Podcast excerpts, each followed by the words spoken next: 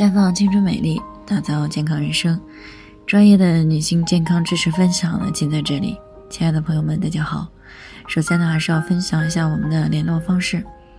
大家可以在我们最常用的聊天软件当中搜索 “PK 四零零零六零六五六八”，关注以后呢，回复自测，进行健康自测，可以更有针对性的了解自己的健康状况。接下来呢，就开始我们今天的健康话题：流产后月经不来是怎么回事儿？听众董女士呢，昨天过来咨询呢，说自己今年二十一岁了，目前呢正在上大三。今年端午节放假的时候呢，啊，可以说这个许久未见的异地恋的男朋友呢，就过来来看她，两个人呢没有忍住啊，就在一起了。结果呢，竟然意外怀孕了。于是呢，在六月底的时候呢，就在学校附近的小诊所啊做了人工流产。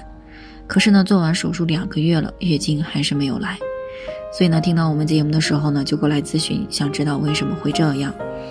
那关于流产以后产生的诸多问题呢，我们在之前的节目当中呢，啊也有谈到不少了。那虽然呢，随着流产技术的进步呢，流产以后留下的后遗症也是越来越少，越来越轻。但是有些农村地区以及一些经济条件有限的女同学呢，可能会为了省钱，往往呢容易选择一些费用比较低的小诊所，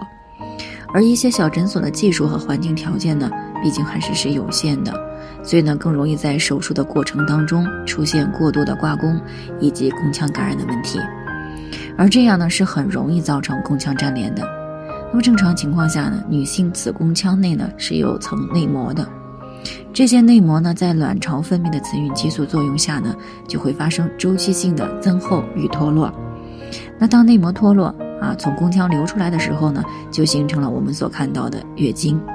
那多数时候呢，即使做了刮宫手术，只要操作适度得当啊，而且气血和卵巢功能呢，可以及时的修复，通常是不会造成宫腔粘连的。但是如果人工流产刮宫的时候啊，过于粗暴。力度过大，那么就很容易伤到子宫内膜的基底层。那这个时候，如果卵巢功能和气血恢复的也比较慢，那么宫腔内膜呢就很难再增长增厚。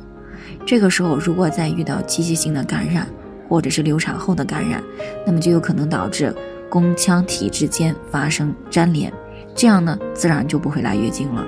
除此以外呢，如果流产以后，没有得到充分的休息，也没有好好的去补充营养，那么也有可能会因为气血不足、卵巢功能的下降，造成子宫内膜生长过慢，那迟迟呢达不到脱落的一个厚度，